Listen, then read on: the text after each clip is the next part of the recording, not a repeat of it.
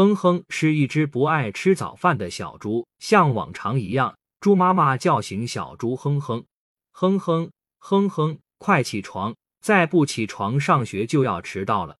小猪哼哼揉了揉眼睛，洗漱好后背上了书包。猪妈妈从厨房拿出丰富的早餐，可是小猪哼哼并不想吃，背上书包就去了学校。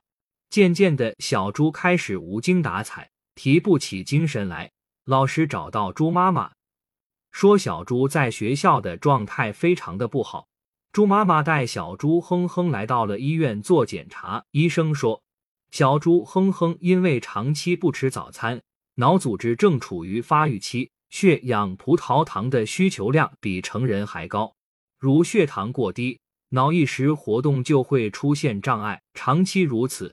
势必影响脑的重量和形态发育。小猪哼哼听了医生的话，以后的每一天都准时吃早餐。